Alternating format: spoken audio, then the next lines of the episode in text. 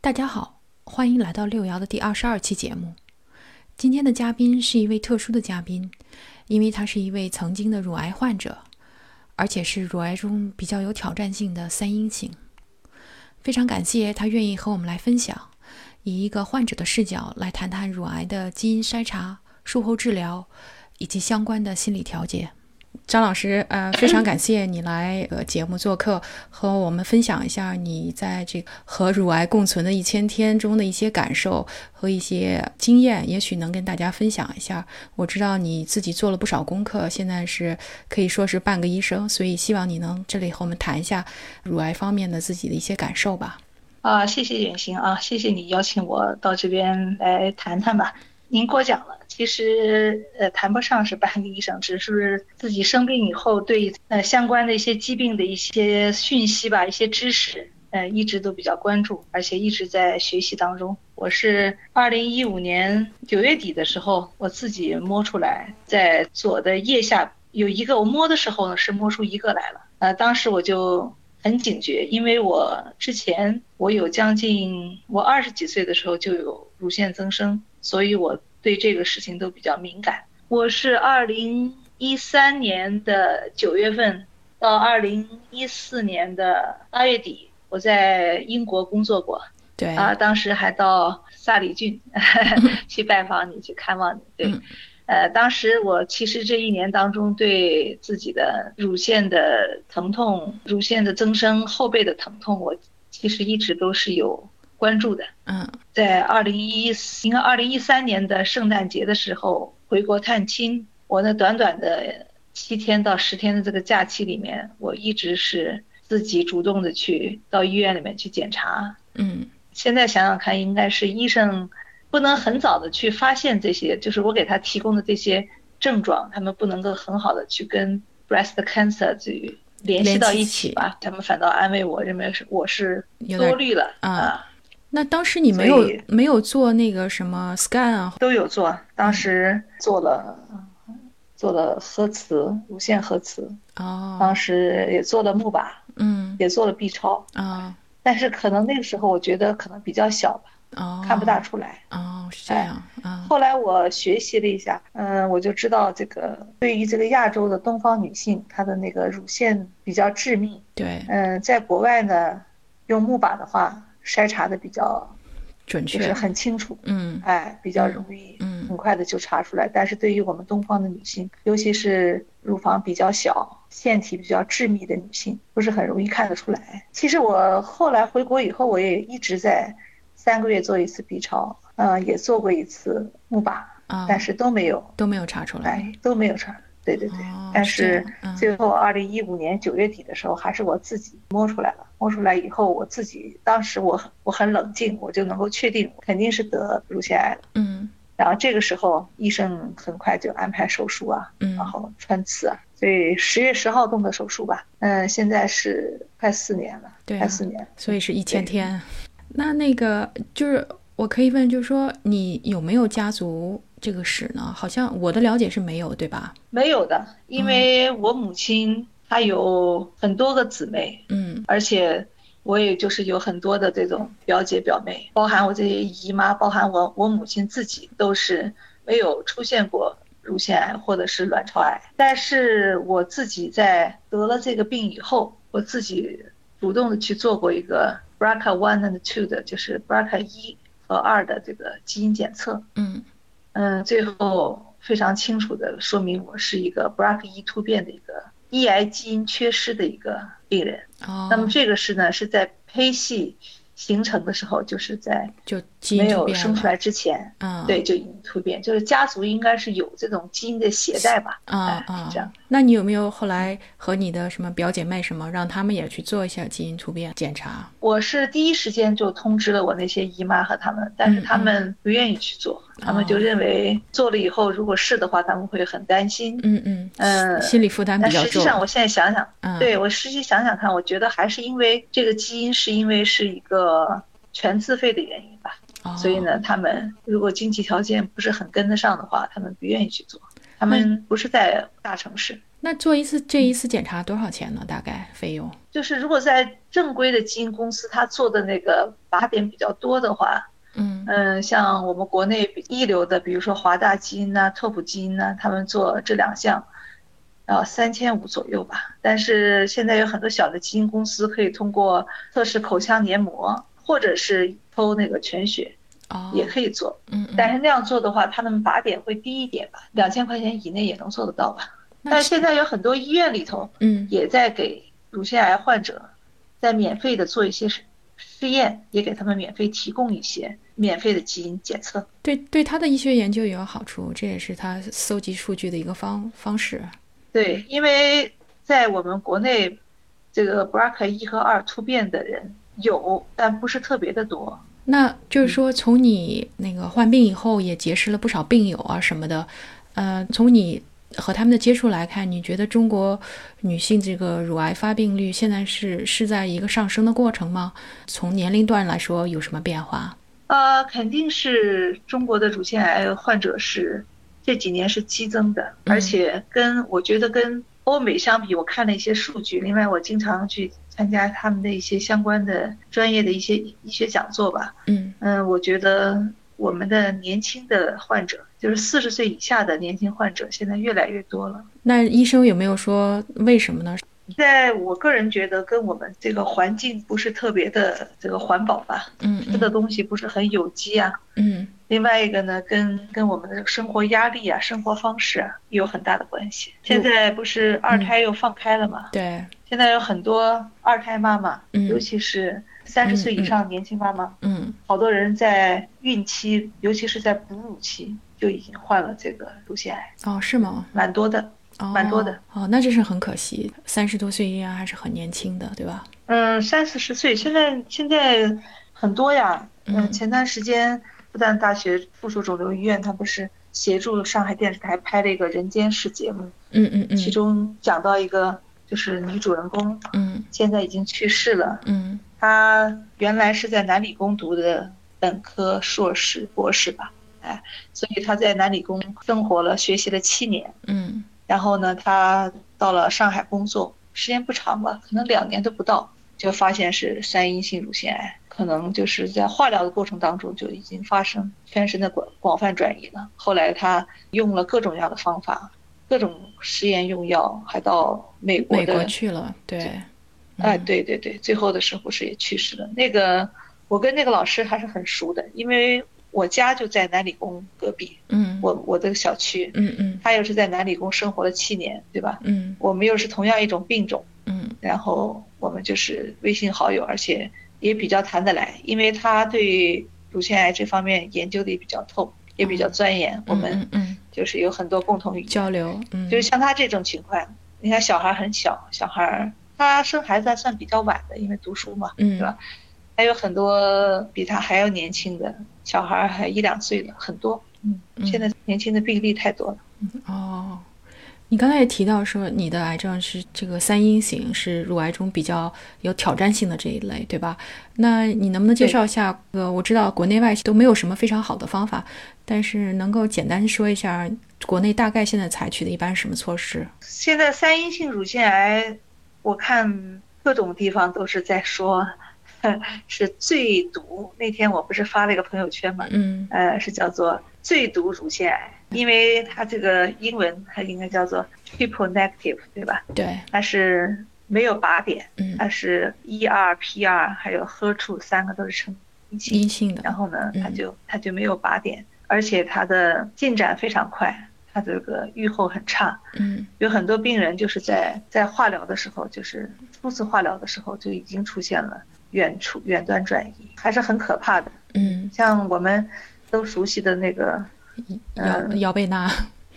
对对对对，它嗯就是三阴性乳腺癌。它是其实时间也不短，四年吧，也是四年的样子。所以它三阴性乳腺癌有几个复发的高峰期，它这个一年、一年半、三年多，然后五年嗯，是它几个复发的一个高峰。那你是因为你觉得你你到现在还就是很还比较顺利，是因为你当时发现的比较早，和这个有关系吗？到目前为止还没有出现什么复发的迹象，就是我觉得我的发现也并不早了吧？因为我我后来得了这个病以后，我就有感觉，等到自己能够在身体当中摸出一个肿块的时候，嗯，这个都不算早了，这个基本上都已经算了二期了吧？二期对，应该真正比较早的话，应该是算零期，嗯哎，应该算一期，这才算比较早的。比如说像像我们都知道，原来有个唱歌的，就是香港的一个明星叫陈美玲，知道吗？对，知道，就是嗯八五年她唱个什么《草原牧歌》的，对啊吧？嗯嗯后来她到南京来呃签售的时候，我跟她聊过，她就是乳腺癌，她就是一期。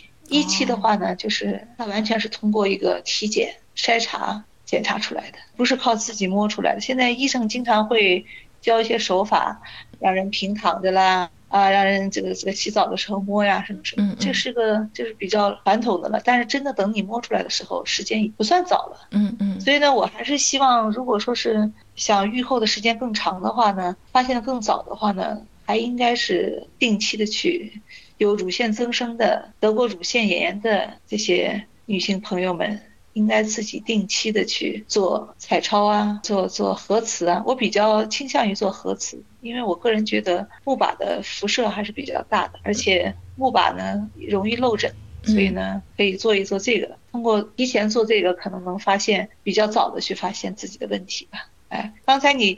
跟我说要讲讲它的治疗方法，现在三一呢真没有什么更好的治疗的方法，它的传统的方法就是化疗。化疗呢，一般来讲，因为三阴比较危险嘛，对一，般来说都是给到八期的化疗。八期化疗呢，一般都是用的是 AC 或 EC 方案，就是前四期用 EC 或 AC，后四期用用 T，它就是 EC follow T 这个续贯八期化疗，前四期，然后然后后四期是用的一个紫杉醇系列，就是哦这样。但是有的人相对来讲，他的包块比较大，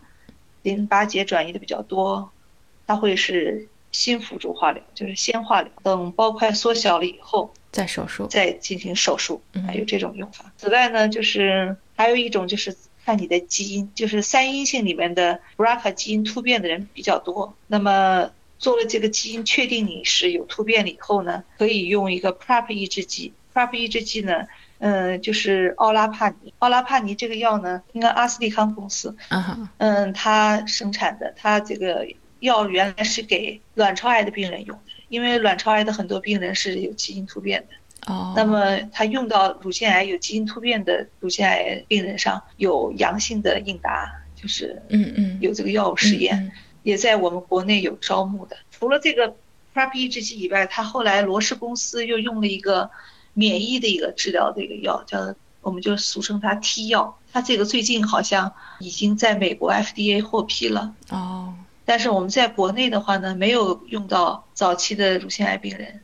这个早期呢，所谓的早期就是没有出现广泛的转移的转移病人，哦，哎，没有复发的病人。嗯嗯，哎，所以国内是也是没有用，包含你想做药物实验也没有，也不给你入组。我我记得你说过，你当时分到一个嗯什么，分到安慰组去，是是跟这因为这个有关系，还是另这是另外一个药？啊、就是刚才讲的奥拉嗯帕尼。嗯本来我是打算去上海复旦肿瘤医院入组的，他们有。嗯，后来我听说了，说江苏省人民医院他也也有做，那么哦也有做的话，省人民医院做了。但是他这个他是一比一呀、哦他这是一比一的、嗯嗯呃这个对照入组，和那个啊对对对对对，嗯一个是对照组，还有一个是安慰剂组。对通过我这个，他是服药一年嘛，他通过这个服药这个情况，后来我基本上就能够判定我是个安慰剂组的，因为同时跟我入组的另外一个病友，他有一些反应，比如说他的血小板、嗯他的白细胞、嗯他的生化改变的比较厉害，为此他还住了医院。哦，然而我什么反应都没有所以，OK，哎 一点反应都没有，所以嗯我就知道我又一次的不幸， 我这个不幸真的是接二连三。首先得了乳腺癌，乳腺癌之后又是三阴性乳腺癌，嗯三阴性乳腺癌嘛又是 BRCA 基基因因突变的，嗯嗯哎、基因突变的乳腺癌。然后参加一个药物入组吧，又分到安慰剂组，一连串的这种 unlucky。但是我觉得至少你现在这个各个方面都还不错，所以我药物这个发展也比较快，所以也许再过几年它会有更好的药出来的，也不一定。至少你现在这个这个状态还是维持的挺好的，对吧？啊、我就是这样想啊，我就是说，像我们现在这个情况，得了这个病又这么重，那没没有什么办法，只有把自己的心情调整的稍微平和一点吧，接纳这种状况吧。我记得当时跟我讨论的时候说要不要用“抗癌”这个词，我说嗯不太想用，对因为我觉得与癌和和平相处吧。嗯嗯这样子可能更好一点，因为我觉得真的是挺不容易的。以前他们有很多病友就是说，觉得自己得了这个乳腺癌，要把呃乳房赶紧切掉，嗯嗯，把这个根儿断了。因为我当时的时候决定手术的时候，医生还并不知道我是三阴性乳腺癌，这也是我想讲的一个，嗯我想表通过这个节目表达的一个什么，我就觉得。我不知道在国外现在有没有这种办法，就是在你手术之前就把你的那个病理分型就做出来。有的有吗？有就的是，英国有这样吗？穿刺，对，是啊，因欧为洲有吗？这边是是穿刺的，穿刺以后，然后就立刻就知道你是哪一性。所以我刚才你说到这个地方，我有点惊讶，因为这边普遍的是这样，先做穿刺，知道你是哪一性，然后再做手术。是吧？嗯这那就是我们国内这个问题，因为问了这为了这个问题，我一而再再而三的问我的手术医生，我说我们国内为什么就做不到手术之前就知道分型呢？嗯因为我那个主任也是很骄傲的，他说嗯做不到，做不到。后来我就在想，国外能不能做到呢？我这个事情也没有去再问，就是我希望能够你当时穿刺以后，把你的组织取了以后，就能够确定的去告诉你你是什么分型。呃，因为这个三阴性乳腺癌一般来讲，它是属于保乳的禁忌症，一般来讲是最好不要保乳。啊啊，对但是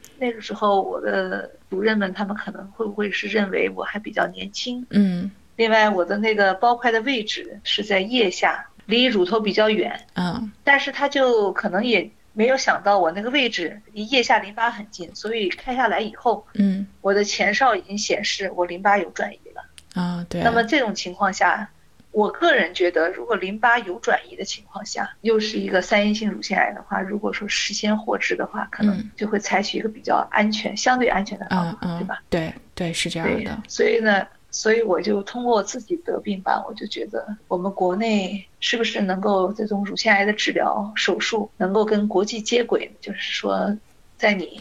手术之前就获取你的嗯病理分型，这样可能更好一点。我的理解不一定准确，是他手术之前就知道，然后手术完以后再做一次分析，看看是不是术前分析的对不对。那就是一个快速病理，快速病理的话，我们国内的话做不了的。我们像你这个具体分型的话，它都是要一周以后，对对都是对等你手术是是是这一样，嗯周以后才能够拿拿出来的你的病理，但是事先手术之前他是不知道，他只能知道你穿刺结果，知道你是是不是得癌症了，是良性还是恶性，嗯但是他不能知道你的病理，所以我都觉得这个事情是不是以后我们的这个技术在在不断的前进，能够在这个方面有所突破呢？国内是不是也是说穿刺呃应该两周以内做手术？是不是大概也是这样的一个一个 time scale？我的穿刺是手术前一天就穿刺，第二天就手术。我们好像国内没有没有这么长时间，但是我自己呃生病以后，我妹妹帮我加了不少那个微加拿信大的群，群，嗯美、嗯对美国的群，我觉得他们好像穿刺之后到手术之间，他们隔的时间还蛮长的，他们好像对还要预约啊什么的。对是的那，么也有的个别的病人，就是在这个穿刺和手术之间，嗯反而造成了一点扩散。对所以是呢，所以这个不好说。我们国内的理解就是说，穿刺完了以后尽快就手术，但是好像国外好像这个中间是有间距的。对英国我记得当时说好像是两周以内，他是说两周以内手术也是有个要约的问题啊、确实是这样的，因为英国跟加拿大一样，它都是一个，国家健保呃、。就是嗯，对对对对，国外的女性乳腺发发病率比较高，所以她医生怎么治疗乳腺癌，几十年的经验啊，各个这个标准啊、化的流程啊什么的，都已经很很详细了。大家有的时候也说，乳癌是不是乳癌，就是癌症是一种基本是常见病了，在国外的这个意思。呃，因为确实几十年，他这个 breast cancer research 啊，已经做了很多大量的工作，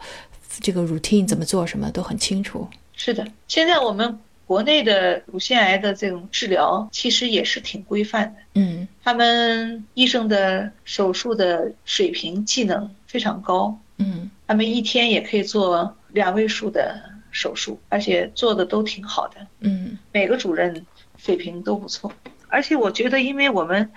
国内的这个乳腺癌的病人特别多嘛，嗯嗯，所以呢，熟能熟能生巧。对，现在我们国内的这些外科手术医生真的是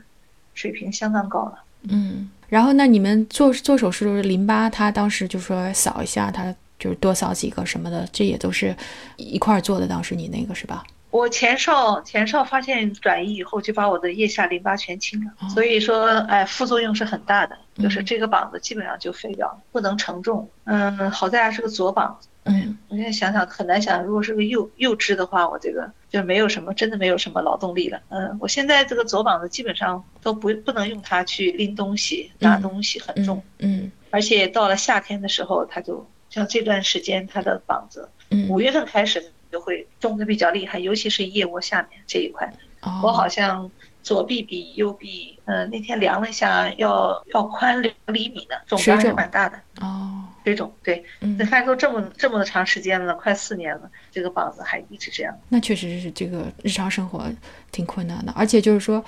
呃，当然你现在就是从工作岗位上退下来了，如果你要写板书、写什么东西，你手也抬不高，对吧？左膀子不影响写板书，我知道，我就是嗯说，但是幸亏是左膀啊、没事，我现在也没有退下来，我还准备再重返讲台，哦是吗？ 感觉到自己真的是，要是不回到讲台上，也是好没有归属感的那种，嗯嗯嗯，好没有存在感的那种。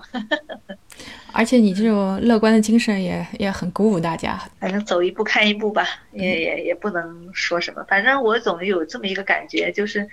现在全世界癌症都是在研究，都是在突飞猛进吧，对不对？嗯，而且现在乳腺癌最关注的就是对三阴的一个开发，对，但是现在目前这个上市比较好的还是其他的，比如说你看喝吐阳性，现在已经可以双靶了，嗯除了喝塞汀以外，又开始也有双靶了。但是我们这个三阴性乳腺癌这个明确的用药还真的没有开始，但大家都是在盲打，我觉得都是在用一些。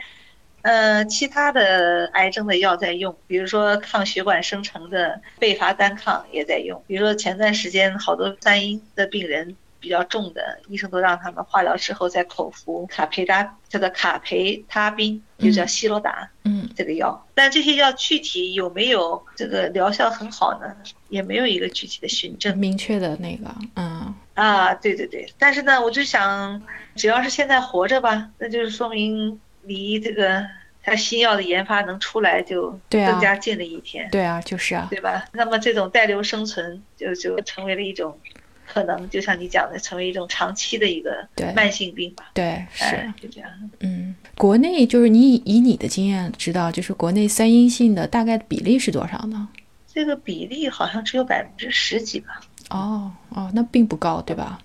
但是三阴性的人由于备受关注吧，嗯所以说我们经常会抱团取暖，会三阴的建立一些三阴的群，因为三阴的确实预后比较差。呃，最近你看，就是二零就今年一九年以来，我们身边了解的去世的好几个都是三阴复发的，但是刚开始听的时候呢，还很难受，感觉到接受不了，但现在也也就在想怎么办呢？这个病可能就是真的是非常难治吧，真的是一旦复发了，真的是就是离死神很近了，那它一般都是说复发的时候是因为它转移了，还是说转移了。它这个三阴性转移的很快啊，它它肺转移啊，肝转移啊。我这边有一个病友，他就是肝转移，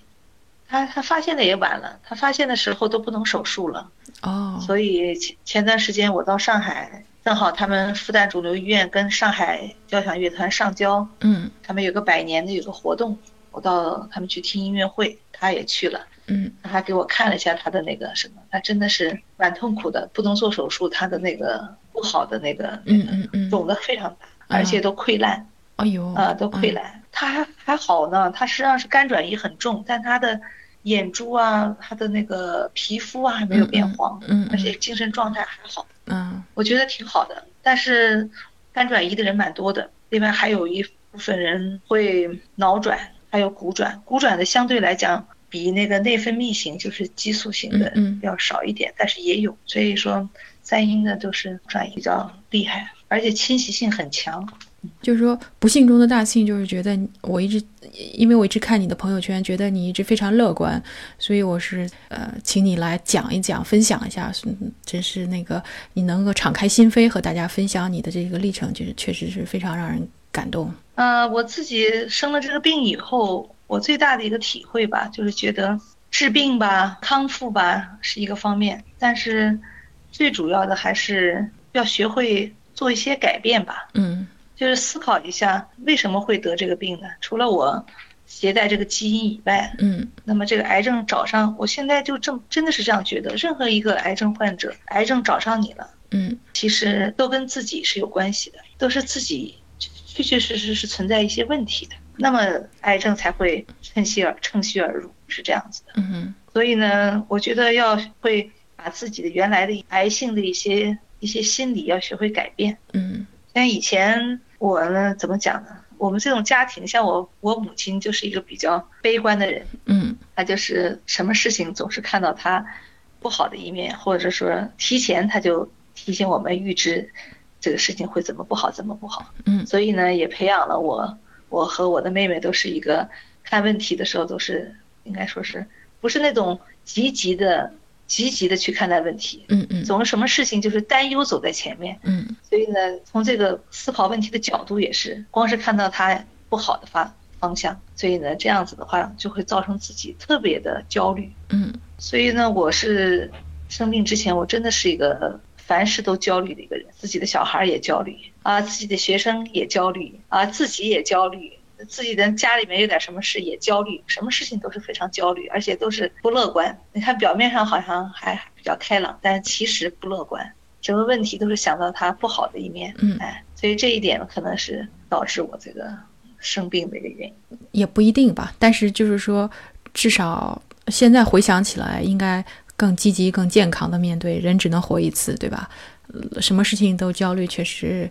也没有什么益处。对，所以说要保持一个好心情。嗯我现在觉得，真的，你跟癌症病人讲啊，要去做气功，要去跑步，嗯呃，要去打太极，嗯要去信佛，要去信教，嗯啊，这些都都也是的，要有信仰，这些都是都是对的。嗯但是我觉得，第一步先把自己的心态调整好，每天保持一个轻松快乐的一个心情。对，另外，什么事情都都要学会，真的是放下，糊涂一点，什么事情就是糊涂一点，就是放下一点，哎，不要去想，真的是不能往回想，只能往前看。嗯往前看。对对对，往前看。那么这样子的话，可能也对自己康复会有一点好处，你说呢？对，是，嗯而且你你还想能够重返讲台，我觉得这点也非常非常好，嗯重新融入社会，这个保持正常人的这种生活和积极乐观的态度，这个也我觉得是挺重要。当然要量力而行了，嗯、但是我觉呃，得，融入社会是早就融入社会了，嗯我嗯我在这个休息的过程当中，其实为了让自己融入社会，我做了很多事情，比如说我参加了很多志愿者活动，嗯就是跟乳癌相关的，也有跟癌症相关的，也到电台做过节目，嗯嗯，把把这个乳腺癌的跟电台的主持人，我们办了一个，嗯、还有呃肿瘤医院呐、还有一些相关的一些医务工作者，包含治疗水肿的啦，还有一些心理的这个精神康复的，就嗯是嗯，干咨预询，师啊，嗯嗯对对对，我们做了一个大的一个乳腺癌的一个患者群，嗯这个群里面真的是传递很多正能量和一些一些信息，嗯，对。另外有时平时还会到博物馆去做一些志愿者，嗯哎，另外一个经常会参加我们这个南京市的一些呃文化啊、音乐啊、嗯朗诵啊、一些一些一些展览呐、一些各方面的活动。哦然后经常会有一些电影的一些首映，喊我们去先去嗯嗯看看片子，然后写一点影评啊等等。我觉得做这些事情我还是力所能及的吧，挺好的。对。嗯，我看你朋友圈，老觉得你的生活丰富多彩，这个各种文化活动，其实还是挺让人羡慕的，几乎是，这也是我很哦钦佩你的谢一谢个、一个原因，觉得非常的正能哦量、谢谢乐观。哦，是吧？ 其实我去做做这些事儿的时候，我就会把这些对三一的一些恐惧啊，对自己病的一些遥不可知的一些未来的这些事情，我就学会忘记，嗯，就是不要去想。那可能也是一个怎么讲呢？一种宣泄，嗯就是不要把他自己的自己的那个那些恐惧憋在心里头。另外一个也是一个自我疗愈的一个很好的方式吧。啊，我觉得这样做可能也好一点，你对，说呢？是啊，做做这些事呢，心情好一点呢，免疫力也就提高了，对吧？对这样子也提高了自身的免疫力。另外呢，精神上也也很充实。对哎。是一方嗯面减压，这个另一方面，这个整个人比较上向上，不用老陷入一个小小的自己的世界。这这个我觉得确实是一个非常正确的。对，病友当中，因为我这个方面自己一直在学习，嗯了解的也比较专业。不管病友跟我是认识的还是不认识的，网上的就是没见过面嗯的，他们只要是问到我相关的一些呃知识啊，包括他们看的那些复查的那些报告啊，我都能够给他们很快的就是及时的一些解答吧嗯嗯。反正我觉得也是也是比较有价值的。那你现在你对大概多一般复查是是大概什么一个频率呢？就是说，而且它复查是不是说，如果只要不复发，它这个频率会减下来？呃，应该是这样的。嗯我是呃上次参加那个奥拉帕尼嗯，入组以后，不是没有进那个那个什么吗？治疗后组来一年结束以后，嗯嗯对对对，我就到那个上海龙华中医院，他们有一个关于三阴的一个中药的一个一个实验组。嗯然后呢，那个是基本上是百分之百那个能够用上药的嗯嗯中药嘛。嗯我就在那边入了一个组。他那个地方呢，等于是一年以后，嗯，就是药不管了，不提供了。嗯但是，一年之内呢，除了提供药以外，还可以给你每三个月做一次这个，就是血的一些复查。哦我在他们那儿做的，嗯然后我自己就保持了这个习惯，每三个月我自己就会对肿瘤标志物啊、大生化呀，嗯另外一些相关免疫力的会做一个检查。我自己呢也会做一些，比如说乳腺核磁啦、腹部 B 超啦。嗯像因为我这个有个 BRCA 异突变嘛，对，对这个卵巢也是重点监控有有些嗯对对对，重点重点监控，所以我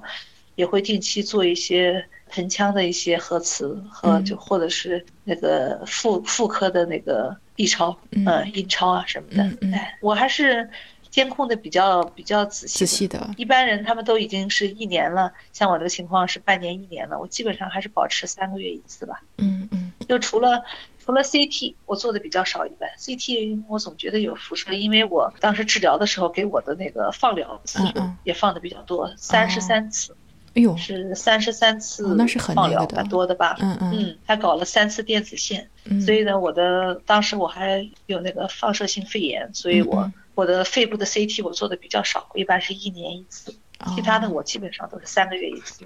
密切监控，尤其是你这个是比较凶险的一个，还是这个应该的。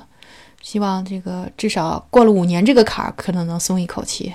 我从来没这么想过，五年可能对于三阴来讲还没有，尤其是对这个有基因突变的三阴，嗯呃，反正就尽可能的吧，就这样吧。因为我有一个老师，呃，你你可能不太清楚，是我高中的数数学老师，嗯他二零零五年三阴，嗯呃，比我正好提前十年发现，嗯嗯他现在快八十岁了，四四三年吧。嗯嗯四三年，他现在挺好的，所以他就跟我讲，他说我就不管他，我就忘记他，我也不去做什么基因检测，我就就是不把自己当病人。我觉得他这样也挺好，对因为他们老年人对，这个发现得病，他们本身就这个繁殖的，就是叫增殖的，嗯嗯就比较慢，慢所以呢，他们对嗯哎，对他不像我们年轻人容易这个增殖嘛，所以呢，对他们进展的也比较慢。嗯所以他这种好的心态，所以让他现在也你看也已经存活了。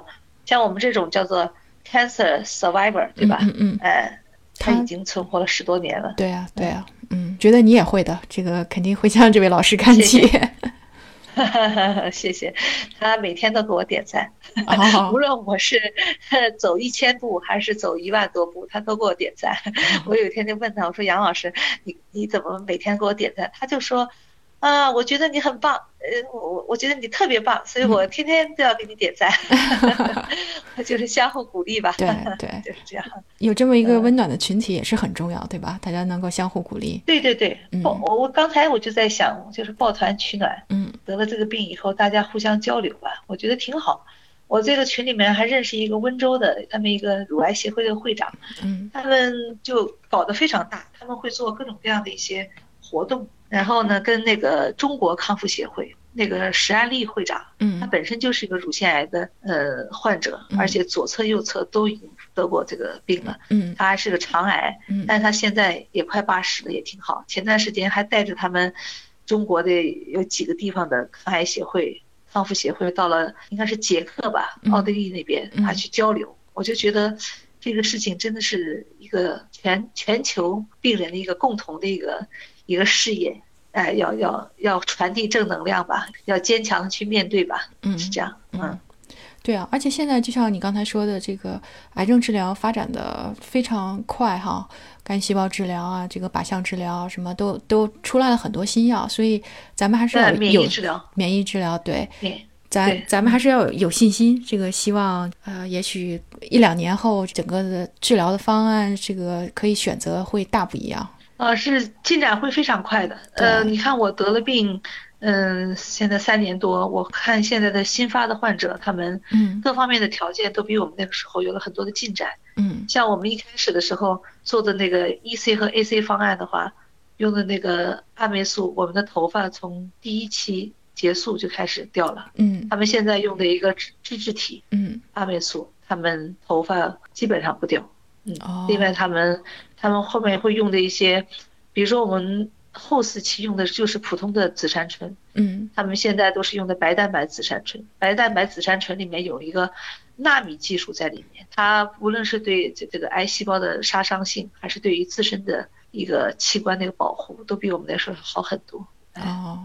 对。以，这真的是在不断的进步吧。嗯嗯，是我我因为身边也有，就是也知道一些其他的朋友有类似的，但是不是三阴了，我所以我对这方面也比较关注。但是我每次都是觉得说，你看我身边的这个张老师是最好的例子，这么乐观，这么积极向谢谢上，嗯只能这样，只能让自己尽可能的开心一点吧。嗯嗯，是啊，其实很不容易的。其实每一个这个乳癌病人，或者说每一个癌症病人，其实都是有一个心酸的一个一个故事吧，嗯嗯太不容易了，是，啊都是经历过这个事的。嗯，对你的情况我尤其知道，所以我就觉得更加不容易。今天非常感谢张老师呃能够给我们分享啊、你自己的 这这个亲身的经历，嗯尤其是乐观积极向上的态度和你亲身的经历和大家分享，确实非常难得。我也非常感谢这个你愿意出来，呃，因为我知道对你有的时候这个重新讲这些事情可能也不是特是是是特别那个的，所以我非常感、嗯感对感对谢对你，嗯，好的啊，再见，好，再见啊，嗯，非常拜拜感谢，哎拜拜。我怕来不及，我拥抱着你，直到感觉你的皱纹有了岁月的痕迹，直到肯定你是真的，直到失去力气，为了你，我愿意。痛也不能痛，也要看着你，直到感觉你的发线有了白雪的痕迹，直到视线变得模糊，直到不能呼吸，让我们形影不离。如果全世界我也可以放弃，至少还有你值得我去珍惜，而你在这里，只是生命的奇迹。也许全世界我也可以忘